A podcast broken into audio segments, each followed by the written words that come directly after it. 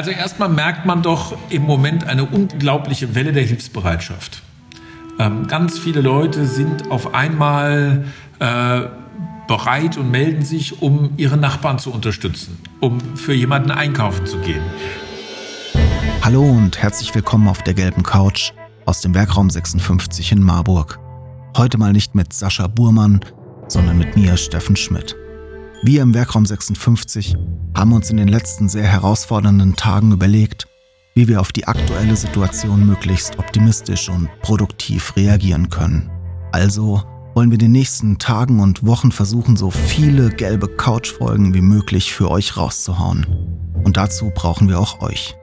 Wir suchen spannende Geschichten aus Marburg und Umgebung, spannende Gründer, spannende Unternehmer, die in diesen Tagen sich den Herausforderungen stellen und Chancen erkennen. Wir suchen aber auch die einfachen und kleinen Geschichten. Rettungskräfte, Supermarktkassierer, DM-Mitarbeiter, meldet euch bei uns. Herzlich willkommen bei Die gelbe Couch, der Podcast mit Machern aus dem Herzen Hessens. In dieser Folge rede ich mit dem Marburger Oberbürgermeister Thomas Spieß darüber, wie er die letzten Tage erlebt hat, welchen Herausforderungen er sich stellen musste und wie er sich das danach vorstellt. Ja, hallo Herr Spieß, schön, dass Sie sich Zeit für dieses Telefoninterview genommen haben. Normalerweise sehe ich meine Interviewpartner direkt vor mir. Äh, jetzt ist das nicht möglich und wir müssen digitale Wege nutzen, um zu kommunizieren. Lassen Sie uns direkt einsteigen. Die Entwicklungen in der letzten Woche waren ja sehr rasant. Wie waren die Tage für Sie und wie fühlen Sie sich gerade? Auch nicht schlecht. Also die Tage waren sehr durchaus anstrengend. Auf der einen Seite sind ganz viele äh, Termine weggefallen, seit wir uns ja nicht mehr treffen und weil ganz viele Dinge dann doch in den Hintergrund rücken, ähm, wenn es um ein solches Thema ähm, nationaler Notlage geht. Ähm, zum Zweiten aber auch, weil wir hier eigentlich alle in der zentralen Verwaltungssteuerung den ganzen Tag äh, Entscheidungen zu Fragen treffen, die wir uns vorher noch nie gestellt haben. Ähm, und ähm, das ist dann, kann, das ist dann schon fordernd. Aber ähm, es ist auch äh, ähm, ich sag mal, ich fühle mich auch durchaus in meinem Element, ähm, seit ich mir selber eine Übersicht geschaffen habe, was wir wo machen und sie an die Wand gehängt habe. Sie können in solchen Lagen ja, Situationen ja kein Lagezentrum machen, dann ist einer da drin infiziert und dann fällt Ihnen das ganze Lagezentrum aus. Also muss man sich behelfen. Aber es fühlt sich an, als hätten wir es im Griff. Wie gut ist man denn grundsätzlich als Stadt und als Bürgermeister persönlich auf eine solche Situation vorbereitet? Also das Erste ist, Verwaltung denkt in geordneten Abläufen. Das macht, ist im Alltag manchmal vielleicht zu viel. Nicht alle sind damit immer glücklich, aber in so einer Situation ist das außerordentlich hilfreich. Meine Verwaltung läuft wie ein Uhrwerk. Ähm, und ich bin darüber sehr glücklich, ähm, weil wir ganz schnell äh, äh, in allen Bereichen einen Plan hatten, wie wir das umsetzen. Und bislang ähm, gibt es keine Störungsmeldungen, dass an irgendeiner Stelle wir nicht handhabbare Lösungen gefunden hätten. Können Sie mir können Sie mir kurz einen Einblick geben? Wie sind Sie da aufgestellt? Welche Maßnahmen haben Sie jetzt getroffen, auch um, um nicht mehr sich direkt treffen zu, zu müssen? Also, wir haben alle Türen zugemacht.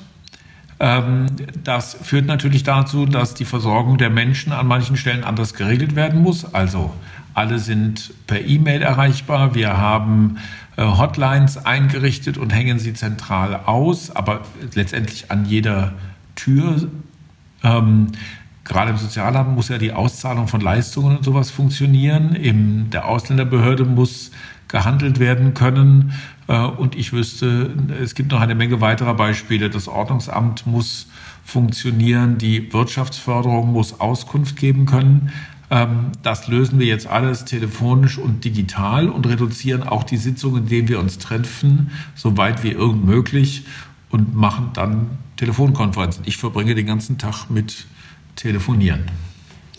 Ähm, insofern regelt sich das gut. Vorbereitet sind wir natürlich auch, weil wir sowieso äh, Katastrophenschutzpläne haben, weil wir Pandemiepläne haben, weil eine Verwaltung einfach stark in Strukturen denkt.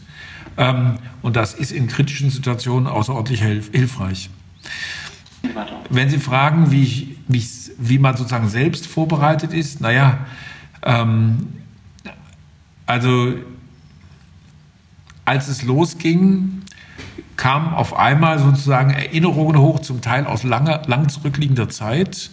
Ähm, ähm, die Organisationsformen, die man beispielsweise bei der Bundeswehr hat, über die kann man streiten, aber in so einer Situation sind sie außerordentlich hilfreich. Und dann bin ich ja ganz viele Jahre Notarztwagen gefahren. Da bin ich gewöhnt, in eine Situation zu kommen, die bei der ich vorher nicht weiß, was da eigentlich los ist, was da eigentlich passiert ist, äh, was mich erwartet ähm, und wo man dann, wo, wo man schnell eine Übersicht braucht und dann auch schnell Entscheidungen treffen. Und insofern ist es mir fast schon, ich will nicht sagen vertraut, weil das ein Komplexitätsgrad ist, den hat man sonst nicht. Aber ähm, ähm, ich glaube, es äh, ähm, das ist sehr hilfreich, darauf vorbereitet zu sein. Und natürlich muss man die eigenen Strukturen hier kennen, dann weiß man auch, wie man wen ähm, zur Hilfe holt in der Verwaltung, äh, weil wir natürlich ganz viele ganz kompetente Leute haben, die das in ihren Arbeitsbereichen einfach selber regeln. Sie haben gerade davon gesprochen, dass man jetzt schnelle Entscheidungen umsetzen muss. Sie werden ja gerade täglich sehr wahrscheinlich mit Entscheidungen der Regierung auch konfrontiert und müssen an vielen Stellen dafür sorgen, ähm, dass das Ganze auch umgesetzt wird. Vor welchen Herausforderungen stehen Sie da, täglich neu reagieren zu müssen auf die Lage? Naja, naja es ist so, der Bund gibt eine Linie bekannt, aber in der Regel kommt die Ausführungsverordnung von den Ländern. Äh, ich halte Föderalismus für eine gute Sache, weil man nicht alles über einen Kamm scheren kann. Ähm, und auch der jetzigen Situation ist es auf den ersten Blick manchmal komplizierter, wenn man dann warten muss, bis eine Landesverordnung kommt. Auf der anderen Seite, glaube ich, ist die an regionale Verhältnisse auch leichter anzupassen. Aber dann stehen da natürlich nicht alle Details drin, sondern äh, an ganz vielen Stellen müssen wir praktische Entscheidungen fällen. Also ist eine Eisdiele eine Gaststätte, die der äh, notwendigen Versorgung der Bevölkerung dient, dann bleibt sie offen. Oder ist es eine Vergnügungsstätte, dann wird sie zugemacht. Ähm, sind ähm, ähm, wer fällt genau unter die kritischen Infrastrukturen? Das war am Anfang nicht so ganz klar. Inzwischen gibt es eine, eine sozusagen nachgebesserte Regelung. Was bedeutet um durch äh, dass ähm, der Einzelhandel, äh, der Lebensmitteleinzelhandel zum Beispiel aufmachen darf, aber sich an die Hygieneregeln halten muss. Und was muss man den Leuten eigentlich genau sagen, was sie dann tun müssen? Ich habe, äh, ähm, wir haben heute kommuniziert und ich habe das auch an mehreren Stellen heute Morgen auf dem Weg ins Rathaus äh, den Leuten selber gesagt. Letztendlich muss der Supermarktbesitzer darauf achten, dass die Menschen zwei Meter Abstand haben, dass er nicht zwei Kassenschlangen direkt nebeneinander zulässt, sondern mit Abstand. Ähm, all diese Details äh, stehen natürlich nicht in der zentralen Verordnung drin, ähm, weil das, wenn man das alles vorplanen will, wird es viel zu lange dauern, sondern das muss man in der Praxis vor Ort entscheiden. Und deshalb haben wir hier, also die Fachdienste, manchmal die Mitarbeiter vor Ort, die Fachdienstleitungen, die äh, Fachbereichsleitungen und am Ende ähm, die Dezernenten und ich äh, ständig irgendwelche Detailentscheidungen zu treffen, wie wir das verstehen, damit es ähm, sozusagen klar geregelt ist. Hier sind Sie auch auf die Mithilfe der, der, Einzelhändler und auch der Bevölkerung angewiesen.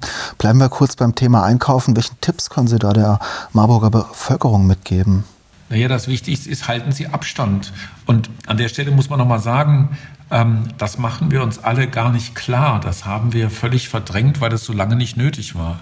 Aber ähm, Vorschriften oder Vorgaben nach dem Infektionsschutzgesetz, und dazu gehört auch die Vorgabe, die Hygieneregel des Robert Koch Instituts sind einzuhalten, ähm, haben einen ganz hohen ähm, Rechtscharakter. Ja? Also wer dagegen verstößt, kann sich strafbar machen. Das ist ganz vielen Leuten äh, nicht klar, wie ernst das gemeint ist. Aber die Gesundheit der Menschen hat, ist ein unheimlich hohes Gut. Und ähm, nicht ohne Grund werden ja im Moment äh, äh, reihenweise Grundrechte außer Kraft gesetzt durch die Verordnungen, weil äh, es gilt, die Gesundheit der Menschen zu schützen. Also ähm, ja, für die Einzelhändler gilt, achtet darauf, dass die Menschen Abstand halten, achtet darauf, dass nicht zu viele auf einen Haufen äh, kommen. Ähm, und ähm, ich verstehe, dass das für alle Einzelländer im Moment eine ganz schwierige Situation ist, dass wir das überhaupt nicht in unseren Köpfen haben, dass wir normalerweise, wenn es schwierig wird, ja zusammenrücken. Wir kommen ja enger zusammen, wenn wir in eine kritische Situation kommen. Und genau das ist jetzt falsch. Ähm, genau das dürfen wir nicht tun und da müssen wir uns alle Schritt für Schritt dran gewöhnen. Da muss man auch ein bisschen großzügig miteinander sein, aber man muss es sich auch dauernd gegenseitig sagen, ähm, damit wir das in die Köpfe reinkriegen. Ich glaube aber, das läuft schon ziemlich gut. Also unser Eindruck ist, es wird jeden Tag sehr viel besser, ähm, wie bei den Leuten angekommen ist, dass wir jetzt wirklich nicht eng zusammen, zusammenglucken sollen. Und ähm, ähm, dass sich auch alle daran halten und mitmachen. Der Marburger Einzelhandel, Sie haben es gerade schon angesprochen, auch die Eisdiele, die jetzt möglicherweise schließen muss. Wir bekommen es hier in unserem Umfeld auch mit Läden schließen. Ähm, welche Auswirkungen wird die Corona-Krise auf die Marburger Wirtschaft und besonders auf den Einzelhandel haben und welche Hilfen sind da möglicherweise zu erwarten? Also für den Einzelhandel, für die Gastronomie, aber zum Beispiel auch für den ganzen Veranstaltungsbereich, ähm, für die Kulturbetriebe und, und, und, ist das natürlich eine enorme Beeinträchtigung. Was man nicht vergessen darf, das gilt auch für viele andere Teile der Wirtschaft. Äh, äh, gestern konnten wir hören, dass die ganze Autoindustrie die Produktion äh, einstellt. Ähm, also das trifft ganz, ganz viele. Ähm, die Bundesregierung äh, hat ja schon Hilfen in äh, bemerkenswerten äh, Milliardenbeträgen äh, angekündigt. Die, das Land will nächste Woche einen Nachtragshaushalt äh, beschließen, der auf die 30 Milliarden Landeshaushalt nochmal viereinhalb Milliarden drauflegt. Ähm, ich glaube, dass wir am Ende ähm, mit ganz, ganz viel Geld da reingehen müssen. Auch nicht nur Krediten, sondern an vielen Stellen auch verlorene Zuschüsse, weil man das ja gar nicht alles wieder reinholen kann. Das macht der Bund und die Länder, das müssen die machen. Die können das auch viel besser als wir, weil ähm, wir sind an gesetzliche Vorschriften des Haushaltsrechts gebunden. Da ist man ganz schnell im Untreuebereich, wenn man das verletzt. Der Bund und die Länder können sich die Gesetze ändern. Also die können sich den Rahmen sehr viel einfacher verändern. Deshalb muss das über die kommen. Ähm, wichtig ist vor allen Dingen, dass es schnell kommt und dass es extrem unbürokratisch kommt weil natürlich ein Laden, der zu ist, ein äh, Unternehmen, das auf einen Schlag nichts mehr zu tun hat und null Aufträge hat, ähm, keine große Puste hat, äh, um das durchzuhalten. Da helfen Stunden, also da hilft, dass man erstmal Steuerzahlungen an vielen Stellen aussetzt. Das werden wir auch äh, ganz äh, unbürokratisch ähm, handhaben. Das haben wir schon beschlossen. Ähm, da wird äh, viel Geld über die Bundesagentur für Arbeit für äh, die Finanzierung von Kurzarbeit laufen und da wird es ganz viele Zuschüsse geben müssen. Am Ende gilt, und das haben wir als Stadt Marburg sehr früh gesagt, ähm, gerade für die Träger, mit denen wir selbst zu tun haben, die wir durch Förderung unterstützen und so weiter, ähm, werden auch wir am Ende dafür einstehen, dass, wenn alle Förderungen von Bund und Land nicht, nicht reicht, äh, auch wir zur Seite stehen. Das gilt auch für die Wirtschaft und den Einzelhandel in dem Umfang, in dem wir das dürfen. Aber genauso ähm, denkt die Wirtschaftsförderung jetzt schon darüber nach, nicht nur, wie sie alle berät, wo man sich äh, Unterstützung holt. Das kann sich so ein kleiner Einzelhändler, das kann Solo-Selbstständiger ja gar nicht alle einzeln raussuchen. Also arbeiten wir dran, ähm, sozusagen Hinweise zu geben, wo man welche Unterstützung bekommen kann und wo man sich wie informieren kann. Aber genauso denken wir schon darüber nach, was wir eigentlich machen, wenn es vorbei ist, damit die Wirtschaft das nicht nur überlebt hat, sondern anschließend auch schnell wieder anläuft. Äh, wir werden zum Beispiel die geplante Baumaßnahme der Gutenbergstraße, die im Mai anlaufen sollte, ähm, ein Jahr verschieben. Ähm, das kann dann mal sein, dass irgendein Rohr kaputt geht und wir mal zwei Wochen sperren müssen äh, zwischendrin. Aber selbstverständlich wollen wir nicht, dass wenn der Einzelhandel wieder anlaufen kann, anschließend an dieser zentralen Stelle eine große Baustelle ist. Die muss dann einfach mal ein Jahr warten. Das ist auch, glaube ich, kein Problem. Sehr schön. Wir waren ja gerade schon bei dem Einzelnen in Bezug auf äh, den Supermarkt und die Einkäufe. Vielleicht noch mal ganz kurz und knapp. Welche Maßnahmen sind denn jetzt wirklich relevant? Welche Maßnahmen sollte jeder Einzelne treffen, außer Abstand halten? Naja, Abstand halten, Abstand halten, Abstand halten. Zu Hause bleiben, möglichst wenig Kontakte. Wir merken ja jetzt schon, die Leute telefonieren viel mehr, die Telefonnetze kommen langsam an ihre Grenzen. Ähm, das ist auch äh, ähm, verkraftbar, solange die nicht zusammenbrechen, weil am Ende brauchen wir die natürlich äh, für die Infrastruktur. Ähm, aber ähm, erstmal ist das richtig so. Es spricht auch, solange es keine Ausgangssperre gibt, nichts dagegen, spazieren zu gehen ähm, äh, und sich sozusagen zu bewegen aber immer mit großem Abstand zu anderen Leuten. Was nicht geht, das muss man auch ganz deutlich sagen, man kann nicht 20 Kinder auf einen Spielplatz lassen, dann wären sie besser im Kindergarten geblieben. Äh, man kann nicht das ausgefallene Training äh, sozusagen als Privattraining nachholen. Äh, dann hat das ja gar keinen Sinn. Ja? Die, die, die Schließung von Schulen und Kindergärten, die ähm, Einschränkungen äh, sind ja nicht da, um die Leute zu ärgern, sondern damit wir alle auseinanderbleiben. Und Corona-Partys sind wirklich überhaupt keine gute Idee. Ich merke das ja zu Hause, ich merke das bei meinem Sohn, der jetzt keine Schule mehr hat. Äh, was raten Sie denn den Familien, denen jetzt das darauf den Kopf fällt? Was sollen die tun? Ja, das kann ich gut verstehen. Ich mein Kind ist jetzt schon fast im Studium fertig, aber auch das war ein sehr lebhafter Junge. Und wenn ich mir vorstelle, gerade bei dem schönen Wetter die letzten Tage, ähm, äh, den den ganzen Tag zu Hause zu halten, äh, äh, das ist eine ganz große Herausforderung ähm, und äh, eine große Herausforderung. Und mit Computerspielen wird es nicht getan sein.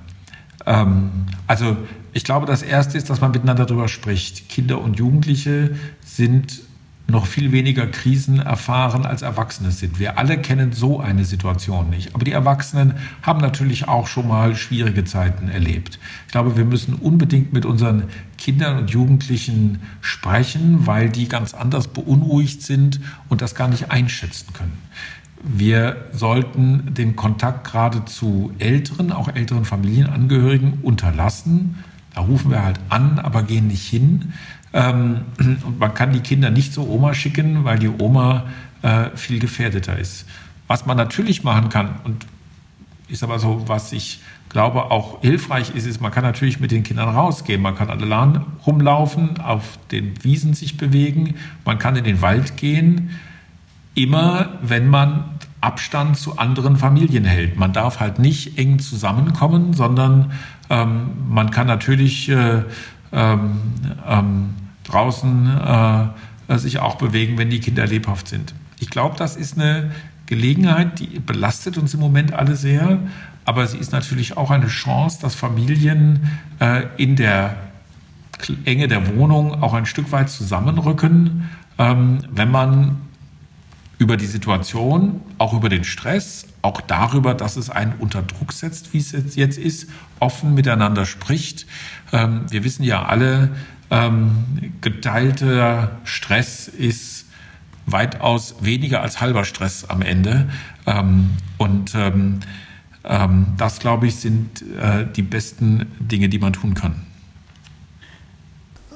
Ich merke in den Gesprächen der letzten Tage, die Menschen sind unterschiedlich optimistisch, sage ich mal. Die einen wollen im Mai äh, äh, die Veranstaltung bislang noch nicht absagen. Die anderen sagen, das wird uns die nächsten 24 bis 36 Monate beschäftigen. Wie ist da Ihre Einschätzung? Wird äh, die Ausgangssperre kommen? Wie lange wird dieser Zustand noch andauern? Also ich die Frage, also die Frage, ich fange mit dem letzten an, die Frage Ausgangssperre hängt davon ab, äh, wie vernünftig sich alle verhalten. Also ähm, die Idee ist wenig Kontakte. Und wenn das von alleine funktioniert, ist gut. Und wenn es zu viele äh, Leute gibt, die sich nicht dran halten, dann äh, wird sie kommen. Das sehe ich aber im Moment noch nicht. Die verordnen dann auch eher nicht wir hier, sondern die kommt dann landes- oder bundesweit, ähm, wenn äh, sozusagen die bisherigen Maßnahmen gar nicht greifen. Ähm, also Mai finde ich optimistisch. Im Moment reicht die Verordnung ja bis zum 19. April. Aber man muss sich natürlich klar machen, ähm, die deutlichen Maßnahmen haben zu einem bestimmten Zeitpunkt angefangen, als es vermutlich schon nicht dramatisch viele, aber eine relevante Zahl von Infizierten gab, die das selber noch nicht wussten, wussten die keine Symptome hatten oder wo sich das wie ein Schnupfen anfühlte.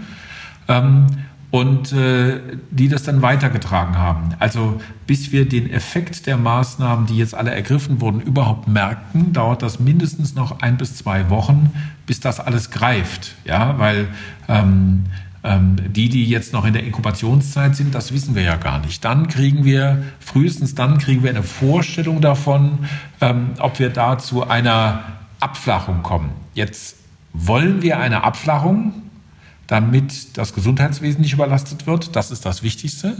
Wir müssen, wenn die Zahlen größer werden, äh, sie so klein halten, dass das Gesundheitswesen funktioniert. Aber Abflachung bedeutet natürlich erstmal, dass es ein Stück weit länger dauert. Ähm, insofern ähm, bin ich mir über die Frage Mai äh, noch ganz unsicher. Da kann man sicherlich noch zuwarten, aber ähm, nach allem, was ich aus den Botschaften der Gesundheitsexperten höre, ähm, werden wir noch einige Wochen brauchen, bis wir überhaupt sozusagen die Spitze erreicht haben. Ähm, und das sollte möglichst lange dauern. Ähm, ich glaube aber, natürlich wird uns Corona noch länger beschäftigen. Aber irgendwann sind ja relativ viele Menschen schon infiziert gewesen. Also, ja, äh, das wird ja nicht komplett aufhören, sondern wir werden es deutlich verlangsamen. So. Und ähm, irgendwann findet jemand, der Corona in sich trägt, gar keinen mehr, den er anstecken kann, weil alle um ihn herum haben schon gehabt. Ähm, und dann beschäftigt es uns immer noch und dann würden, werden wir immer noch äh, möglicherweise dagegen impfen für die Zukunft. Ja?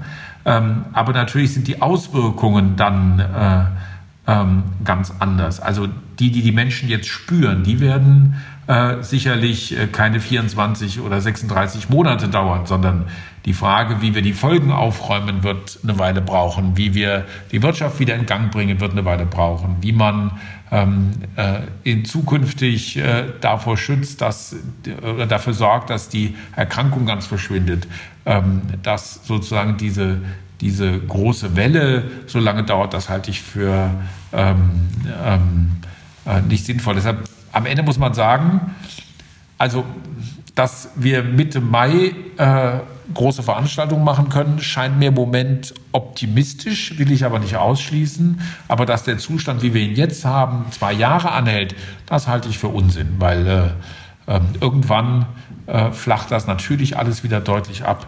Ähm, und dann werden auch viele Maßnahmen wieder aufgehoben werden können. Versuchen wir doch optimistisch zu werden zum Schluss. Egal wie lange es dauert, die Zeit nach der Krise, was wünschen Sie sich? Also erstmal merkt man doch im Moment eine unglaubliche Welle der Hilfsbereitschaft. Ähm, ganz viele Leute sind auf einmal äh, bereit und melden sich, um ihre Nachbarn zu unterstützen, um für jemanden einkaufen zu gehen. Ich habe eine E-Mail bekommen der Marburger Schrotthändler, die gesagt haben, wenn Not am Mann ist, kommen sie unentgeltlich mit ihren Lastern und Kränen, um bei irgendwas zu helfen.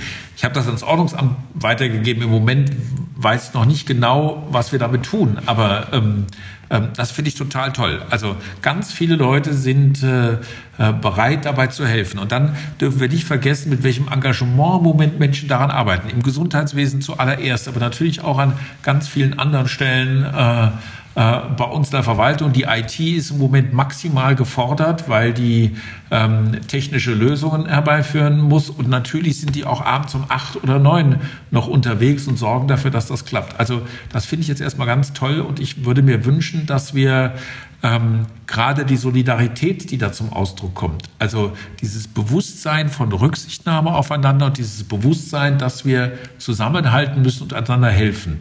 Wenn wir das über die Krise hinaus retten und hinterher nicht aus dem Blick verlieren, dann hätte sie uns tatsächlich was genützt. So, und dann wünsche ich mir, dass äh, ähm, sie doch so schnell wie möglich so weit abflacht, dass wir diese Maßnahmen beseitigen können und dass wir dann auch zusammenhalten und dafür sorgen, ähm, dass alles wieder in Gang kommt, dass wir der Wirtschaft helfen, dass jetzt nicht alle anfangen, äh, den geschlossenen Einzelhandel durch Amazon zu ersetzen, weil dann wird es hinterher viel, viel schwieriger, sondern dass wir sehen, das, was wir jetzt nicht kaufen können, das brauchen wir vielleicht auch nicht so lebensnotwendig jetzt und können äh, in ein paar Wochen, wenn die Läden wieder offen sind, dahin gehen. Das ähm, gehört auch zur Solidarität untereinander.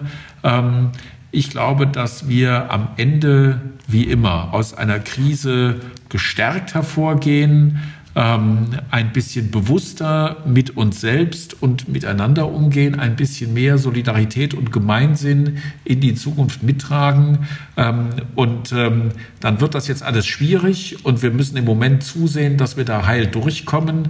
Aber am Ende bedeutet jede Krise immer auch, dass man hinterher den Zusammenhalt gestärkt hat. Und das ist für die Gesellschaft ein Gewinn.